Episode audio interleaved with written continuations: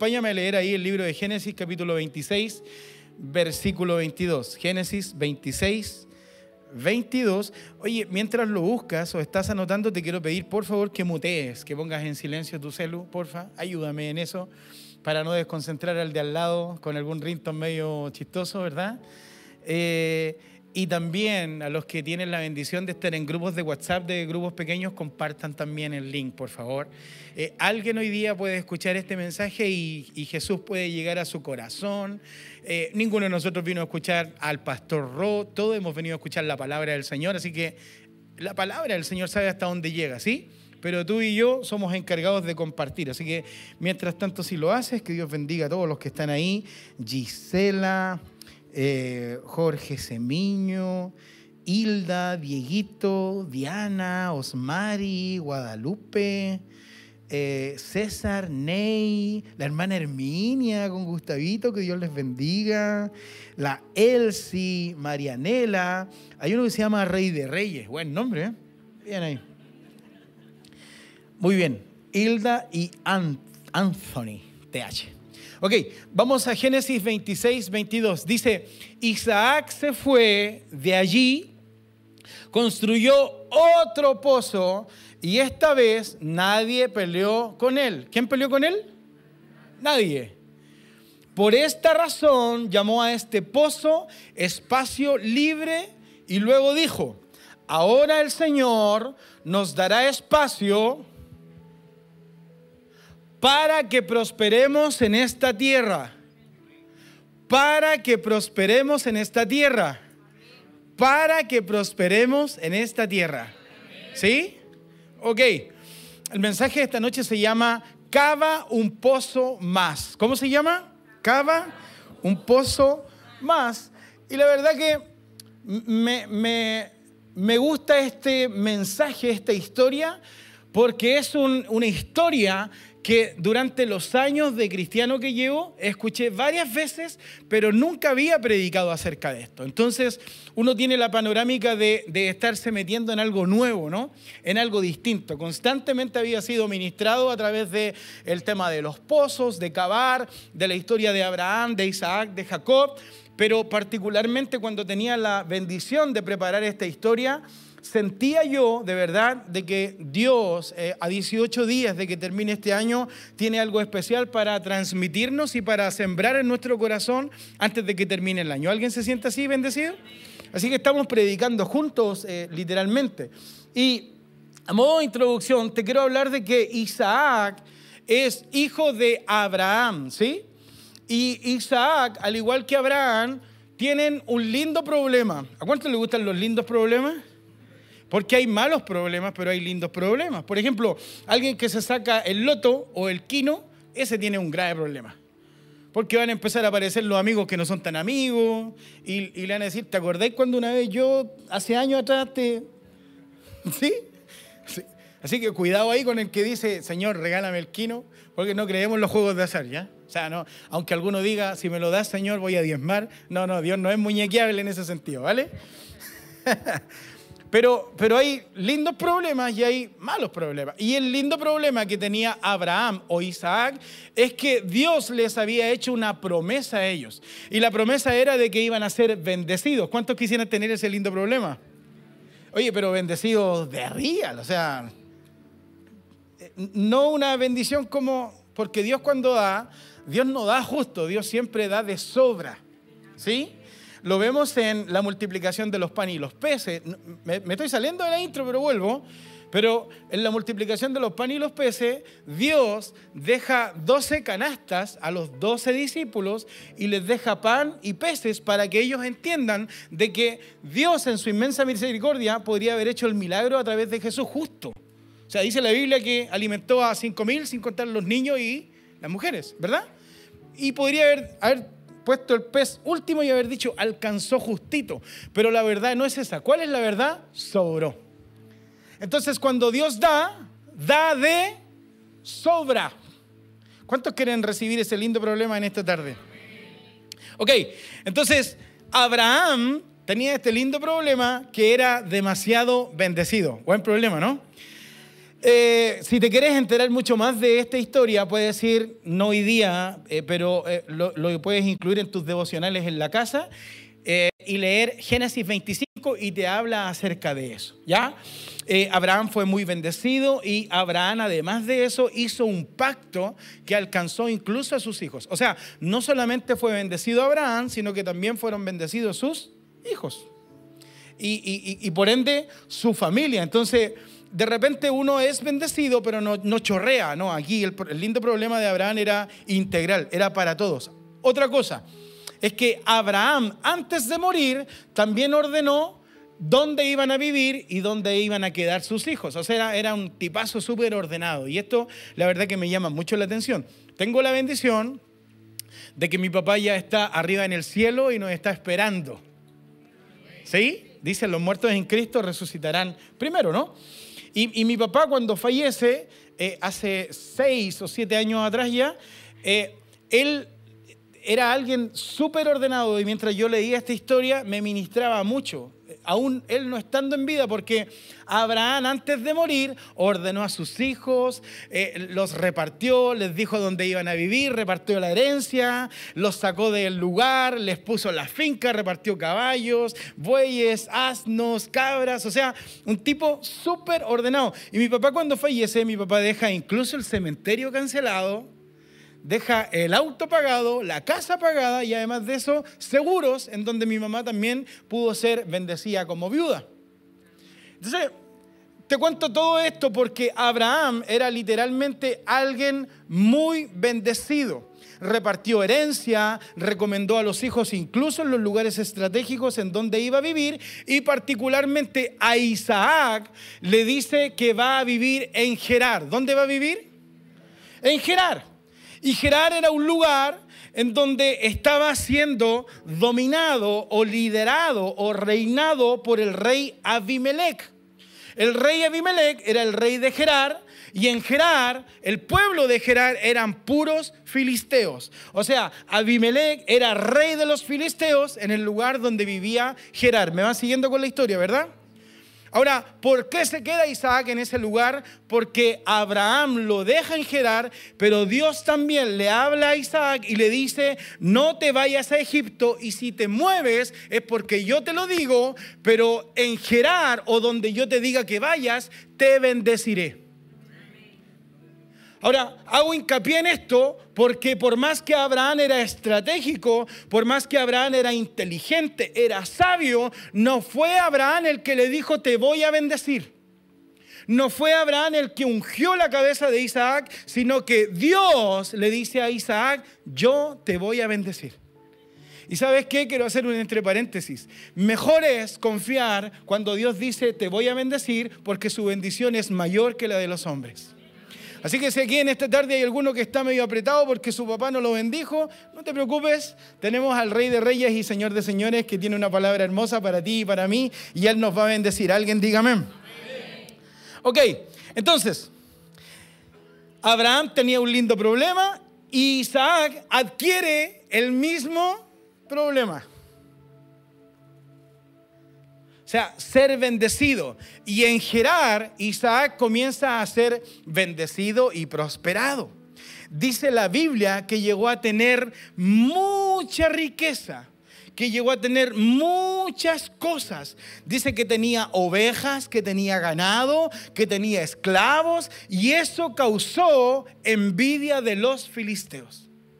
O sea, había una gran tierra, un gran lugar llamado Gerar, en donde Dios comienza a levantar no a Abimelech, no a los filisteos, sino que a quién comienza a levantar? A Isaac, y Isaac es prosperado, y los filisteos comienzan a tener envidia. Y acompáñame por favor a leer el texto para, para que lo entiendas esto. Génesis capítulo 26, perdón, versículo 15 y 16 dice, los siervos del papá de Isaac habían cavado muchos pozos durante la vida de Abraham. Y los filisteos taparon estos pozos llenándolos con tierra. Feo lo que hicieron, ¿verdad? Mira cómo continúa la historia. Después Abimelech, o sea, el rey, le dijo a Isaac, vete de aquí, te has vuelto más poderoso que nosotros. O sea, sintió envidia y lo echó. dos cositas. Si yo veo, si soy rey y veo que una familia está siendo prosperada y bendecida, la dejo en el pueblo porque eso va a subir la plusvalía de la ciudad, ¿sí o no? Dos dedos de frente iba el rey Abimelech. Uno. Número dos. la envidia es de los filisteos. Y si tú y yo alguna vez hemos sentido envidia porque alguien ha sido bendecido, no es de hijos de Dios. ¿De quién es? Pero alguno de los que está acá conoce gente que cuando te va bien se pone triste. Que yo los llamo los amigos de la pobreza. Que cuando llegaste con una maleta llena de sueño, o cuando estabas ahí en lo, en lo terrible, en la dificultad, están contigo, te voy a ayudar, cuenta conmigo, pero cuando Dios te bendice, cuando Dios te promociona, ese amigo que tú creías que era un gran amigo, se comporta como un filisteo. Así que lo que quiero decir con eso no es que te acuerdes de ese amigo, sino que escudriñes tu corazón y analices si eres de los que se alegra cuando alguien es bendecido.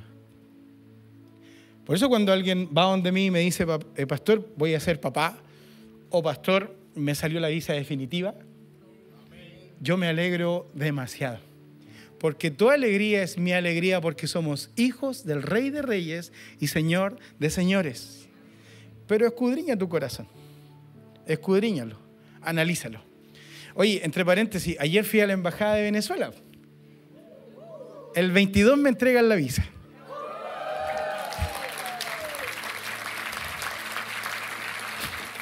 Me atendieron excelente. No, no, no.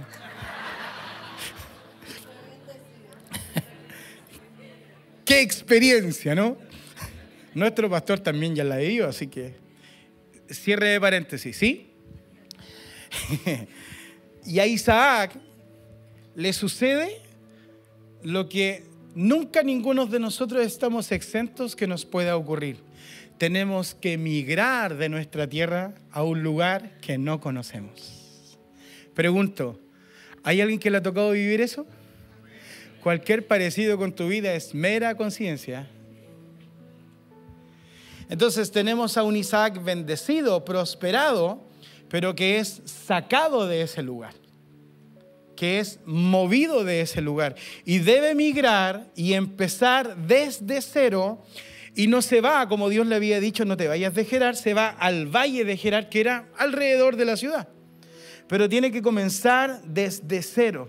Tiene que comenzar eh, con cero comodidad, tiene que comenzar a trabajar, tiene que comenzar a acabar la tierra, tiene que comenzar a llevar todos los animales, tiene que levantar tienda, tiene que asegurar su ganado, tiene que cercar el lugar, tiene que empezar desde cero.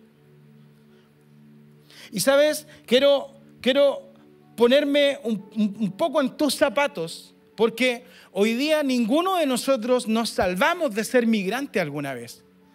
Estuve la, bendición de estar tres meses en la casa misionera en Miami.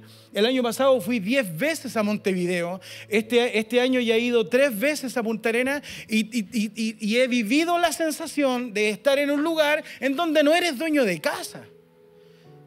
Entonces, no, te sientas hoy día solo en esto, sino que Dios nos ha permitido poder percibir esto con el equipo. Y, nuestros pastores hoy día, nuestra pastorita, imagínense lo que es estar en Miami, en donde estamos aprendiendo un idioma, pero no somos de ella.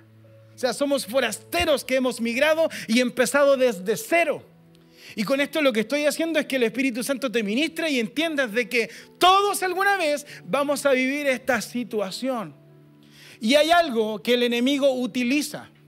Es que muchos de nosotros terminamos amando y recordando con nostalgia todo lo que fue nuestra vida, la comodidad en donde vivíamos, la casa que teníamos porque ni se compara al departamento que hoy día vivimos, el salario, el estudio, la finca, las playas.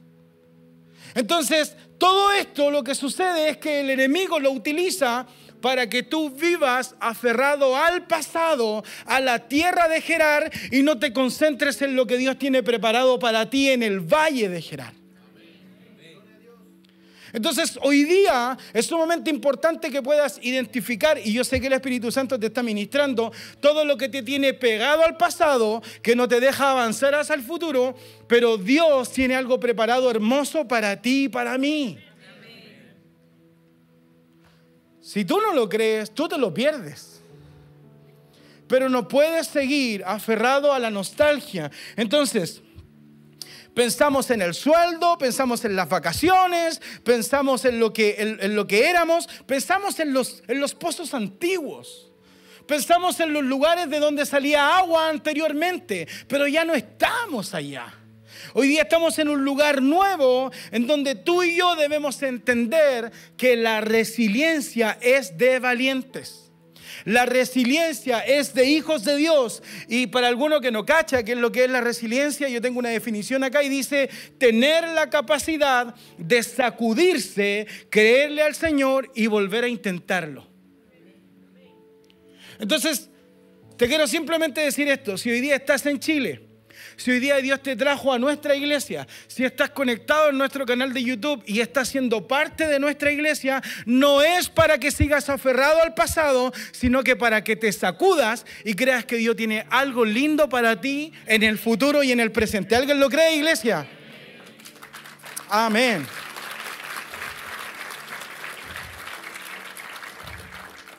Acompáñame a leer Hebreos 12, 18. Es bueno este texto.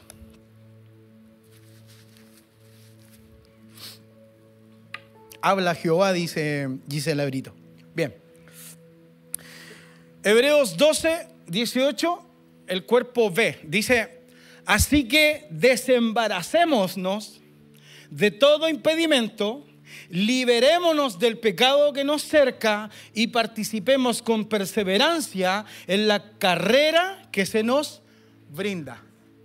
O sea, lo que está diciendo este texto es que estás cargando en un estado que la Biblia nos dice, no estés en ese estado. O sea, no te quedes pegado en el pasado. Pero siendo vulnerables, ¿cuántos todavía estamos pegados al pasado? O sea, nos vemos ahí diciendo, ah, yo me acuerdo de cuando era chico y iba de vacaciones con mi papá. Sí, yo me acuerdo. Y me acuerdo que era extraordinario. Me acuerdo donde nos pasaba a tomar desayuno, me acuerdo de la música que escuchábamos porque llevábamos radio a la playa. Me acuerdo de haber estado hasta tarde y que mi mamá me decía a las 7 de la tarde, ya Rodri, sálete, y yo no me quería salir. ¿Quién más la hizo? Pero vamos a seguir pegados a eso. A la casa, a los muebles, al auto. O mejor nos vamos a sacudir, nos vamos a desembarazar y vamos a creerle todo lo que el Señor tiene para ti y para mí en este año de llenura. Entonces, tú y yo hoy día debemos salir de ese estado y hacer lo que hizo Isaac, comenzar desde cero en el valle de Gerar. Y, me, me importa esto porque no es malo soltar sabiendo que Dios te va a prosperar. Porque algunos de nosotros como que queremos, no queremos soltar porque tenemos miedo de que Dios no nos va a prosperar. Pero si lo sueltas, Dios te va a prosperar. Entonces, mejor soltar o no. ¿Verdad que sí? Porque, porque si, si estás con los pies acá, pero con el corazón atrás, mejor estar con los pies aquí y con el corazón en el futuro y saber que Dios nos va a bendecir. ¿Alguien dígame? Mateo 6, 19 y 21 o al 21 dice, no amontonen riquezas aquí en la tierra donde la polilla destruye y las cosas se echan a perder. Te compré hoy día un iPhone y mañana sale el otro. ¿Sí o no? Qué terrible. Son buenos los iPhones.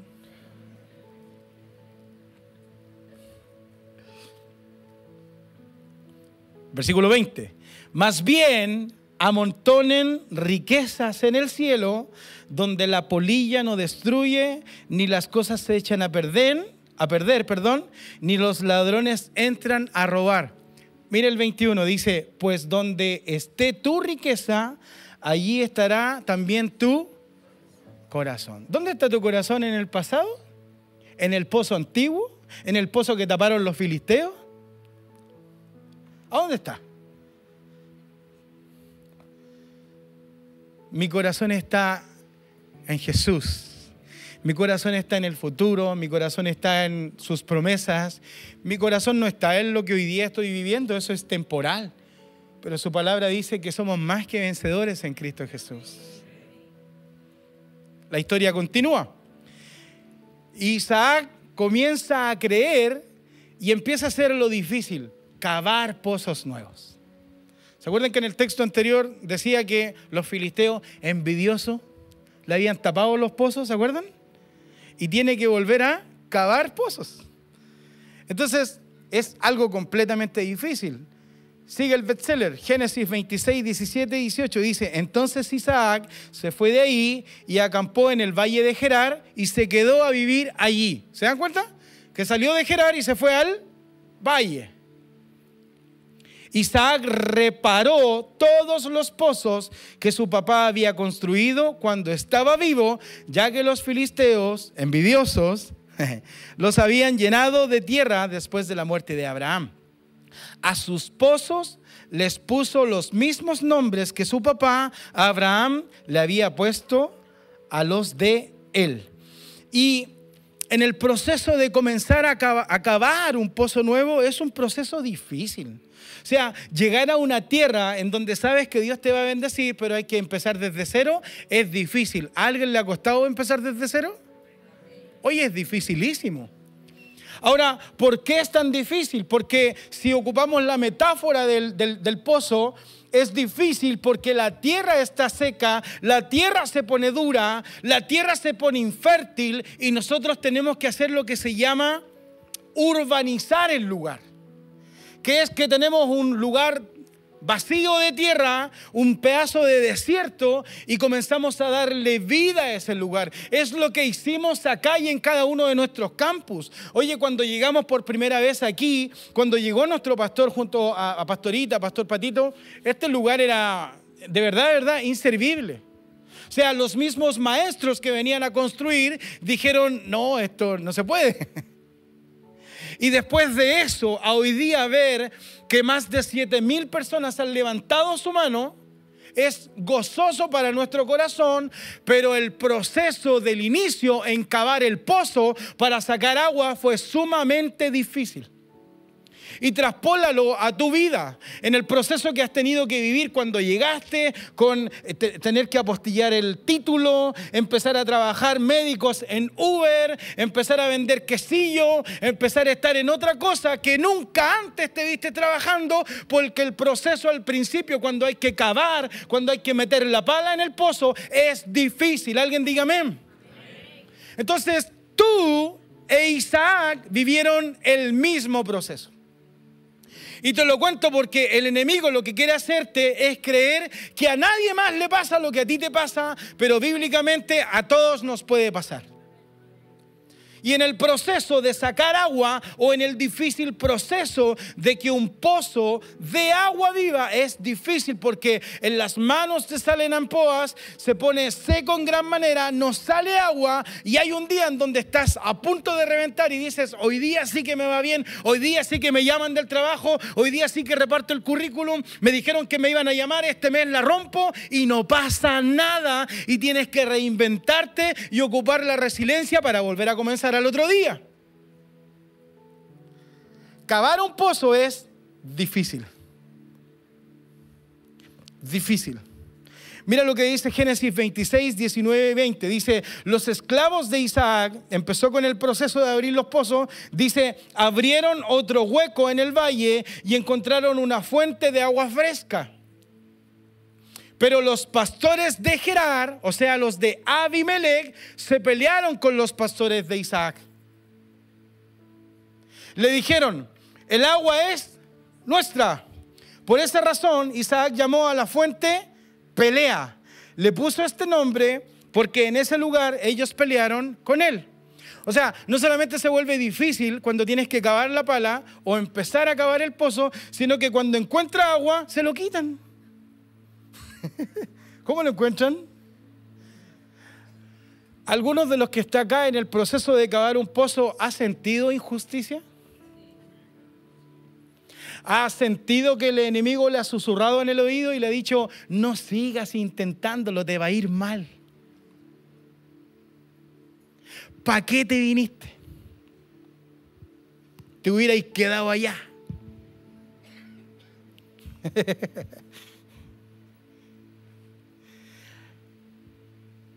hay oposición, hay humillación, hay malos tratos, hay injusticias, se pone difícil.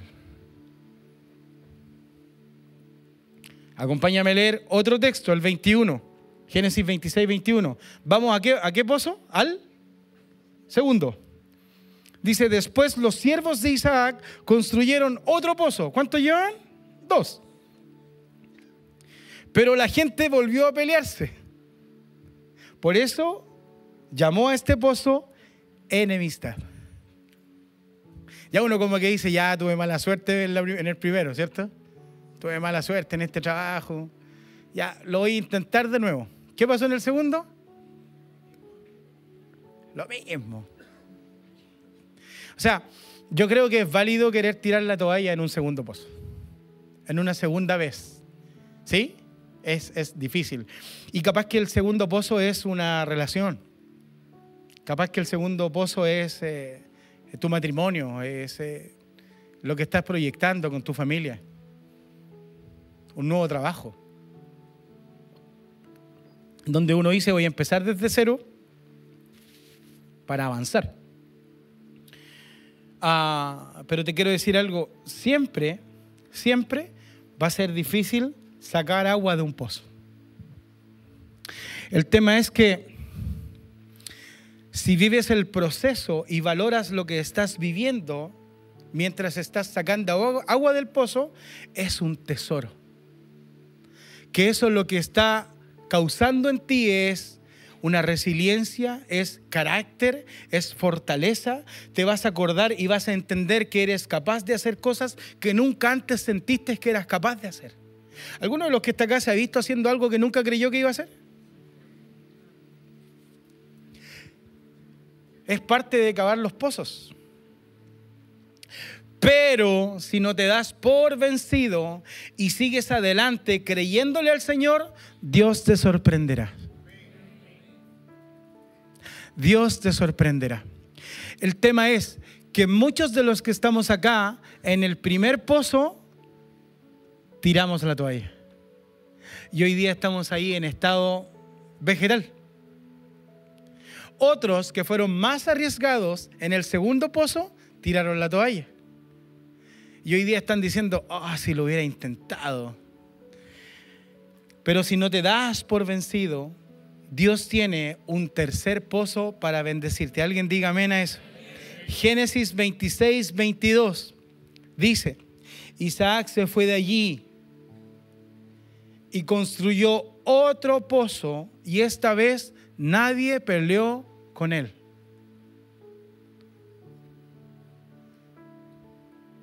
Por esta razón llamó a este pozo, espacio libre y luego dijo, ahora el Señor nos dará espacio, y escucha esto, para que prosperemos en esta tierra. ¿Sabes? Si Dios te trajo a esta tierra, es para prosperarte. Pero no lo crees. no caminas con esa convicción. Entonces, el anhelo del mensaje en esta tarde es que salgas caminando como alguien que sabe que va a ser bendecido y prosperado. No seguir creyéndole al enemigo, sino que comenzar a creerle al Señor, que es el dueño del oro y de la plata. Ojo, no estoy hablando solamente de recursos. Yo estoy hablando de que si en tu primera relación no fue la correcta y tóxica, no quiere decir que la segunda, cuando Dios te está dando la oportunidad, vaya a ser igual. Lo que estoy diciendo, que Dios te puede sorprender y bendecir. Y si a lo mejor tus años de matrimonio que tenías hasta hoy día crees o han sido llevaderos, yo te quiero decir algo, que yo lo experimenté con mi esposa. Dios tiene los mejores años de tu vida con tu esposita.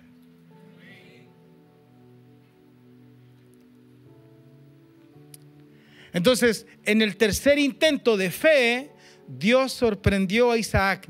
Y al salir agua de este pozo, Isaac profetizó y dijo, en esta tierra o en este espacio prosperaremos. Entonces tú hoy día, si eres el sacerdote de tu casa, tú hoy día, mujer, si vives solita y te la bancas y trabajas y haces malabares, Hoy día debes llegar al lugar en donde vives y golpear la puerta y ungir las paredes y decirle, en esta tierra Dios me va a bendecir. En este lugar Dios me va a prosperar. En este lugar voy a pasar los mejores años de mi vida.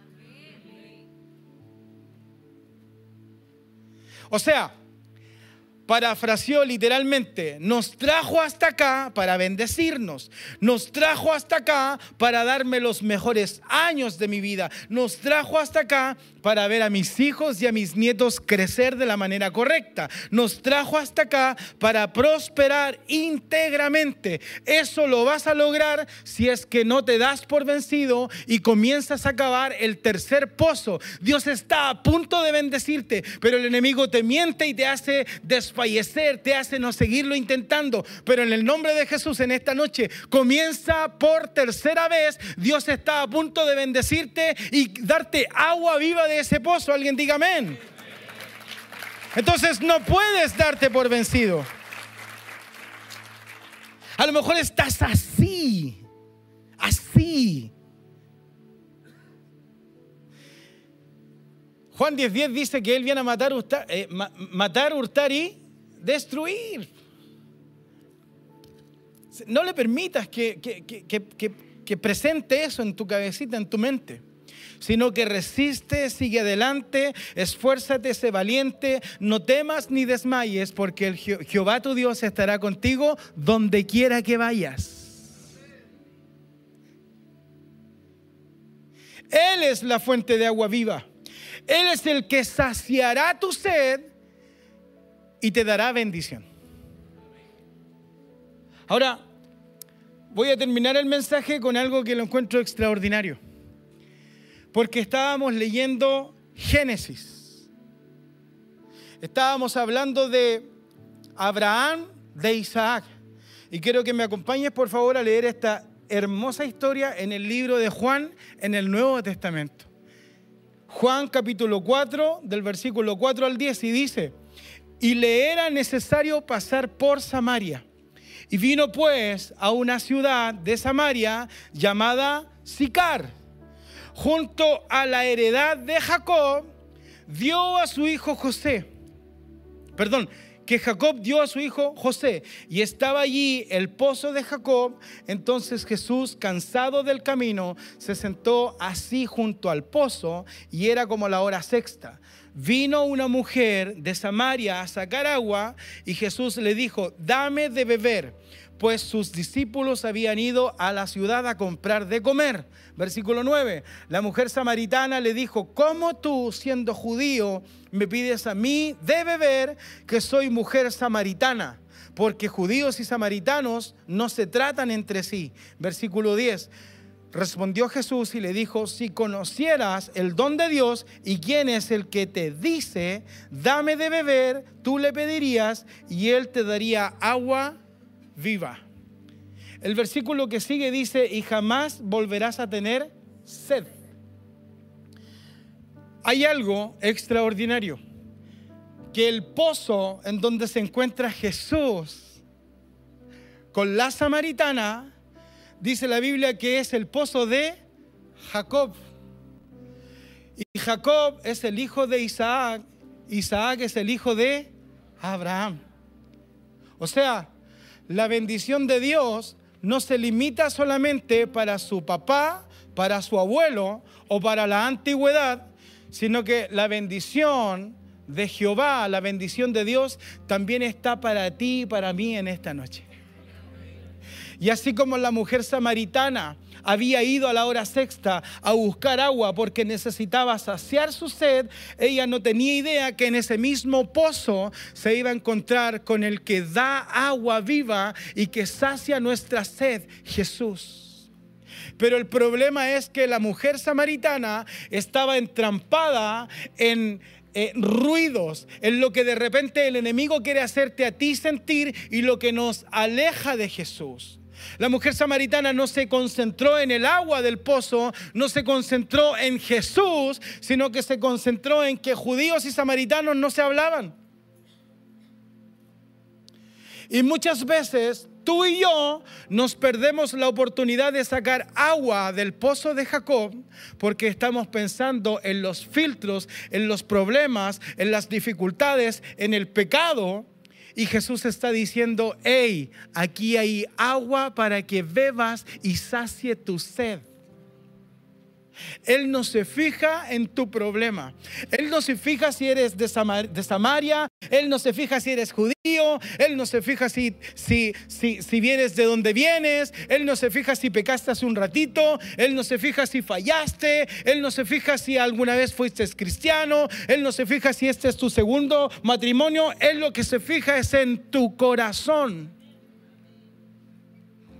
Y tú en esta tarde debes entender que eso no es un impedimento para que hoy día puedas cavar un pozo más y terminar 100% bendecido de todo lo que Dios tiene preparado para ti en este 2023. Si Él prometió que iba a ser año de llenura, yo lo creo con todo mi corazón y nadie me saca eso. Alguien diga amén. Entonces, por las excusas, por las mentiras que el enemigo pone en tu cabeza, es que tú y yo nos perdemos las bendiciones del Señor. Y a 18 años, perdón, a 18 días que termine el año, yo te quiero invitar en esta tarde a que sigas cavando por tercera vez el pozo. A lo mejor estás así de sacar agua viva que va a saciar tu sed y que vas a ser prosperado. Alguien dígame. No en el pasado, sino que pensando, creyendo y confiando en el futuro y todo lo que Dios vaya a hacer contigo y conmigo. Quiero terminar leyendo el libro de Salmos, capítulo 126, versículo 6. Es un texto que me encanta, la verdad.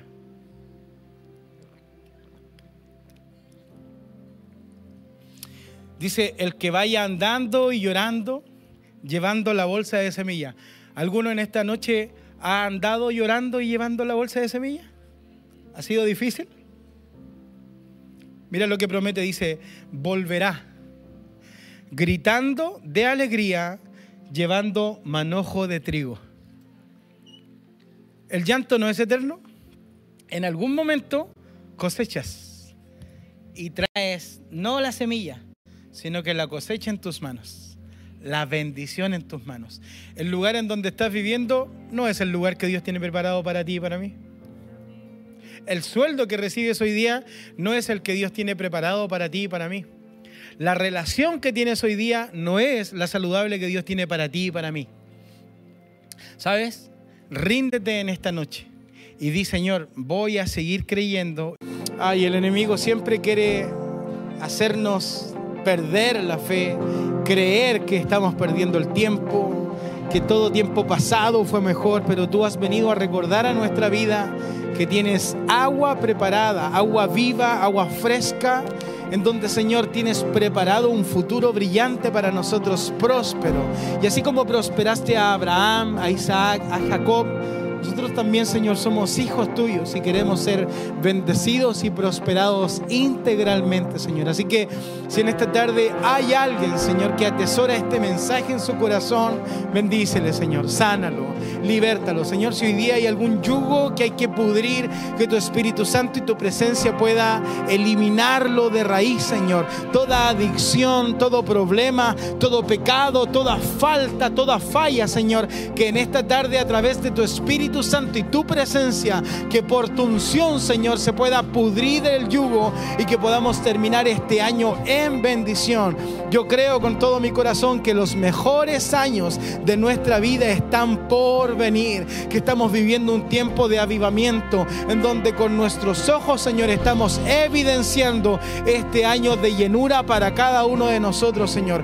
Bendice estos días que quedan, Señor, y que puedas sembrar esta palabra y atesorarla en cada uno de nuestros corazones. Amén. Y amén. Por favor, no abran los ojitos. Quiero hacer esta segunda invitación. Siempre queremos invitar a nuestros amigos que hoy día vinieron por primera vez o a los que están conectados ahí en el canal de YouTube.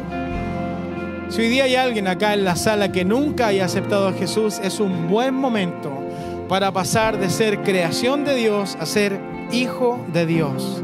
¿Sabes? Todos nacemos, todos somos creados por Dios, pero hay una diferencia de ser hijo de Dios. Cuando somos hijos de Dios comenzamos a vivir una vida llena de promesas, de la mano con el Señor, de la mano con Jesús. El Espíritu Santo dirige nuestros pasos y no es nada raro, sino que es simplemente rendir nuestra vida a Jesús. Así que si hoy día alguien quiere aceptar a Jesús en su corazón por primera vez, Quiero invitarte a que hagas simplemente una oración conmigo, no que pases acá, sino que ahí en el lugar donde estás poder orar por ti. Así que solamente, por favor, en el lugar donde estás, si puedes levantar tu manito bien en alto, yo la quiero ver en esta tarde. Si vas a aceptar a Jesús, levanta tu manito, vamos. Que Dios te bendiga, muchas gracias, que Dios te bendiga. Gracias amigo, que Dios te bendiga. Vamos, es un buen momento para aceptar a Jesús en el corazón y terminar este 2023 bendecido. Y si hay alguien ahí en nuestro canal de YouTube que quiera aceptar a Jesús, por favor también repite esta oración conmigo, con toda la iglesia, y lo escribes ahí en el chat. Hoy acepté a Jesús. Iglesia, ¿me acompañan por favor? Todos repetimos, Señor Jesús, gracias por aparecerte hoy día en mi camino, por traer vida a mi vida, Señor. Jesús, perdona mi pasado, bendice mi futuro perdona mis pecados, me arrepiento de mi pasado. Ah, creo que fuiste a la cruz para darme salvación y redención. Inscribe mi nombre en el cielo, en el nombre poderoso de Jesús. Amén. amén. Como iglesia aplaudimos a nuestros amigos. Vamos más fuerte. Y si puedes ponerte en pie. Y si tú aceptaste a Jesús hoy, pon ahí en el chat, acabo de aceptar a Jesús y juntos disfrutamos de este lindo tiempo. Iglesia, cava un pozo más. Vamos a cantar.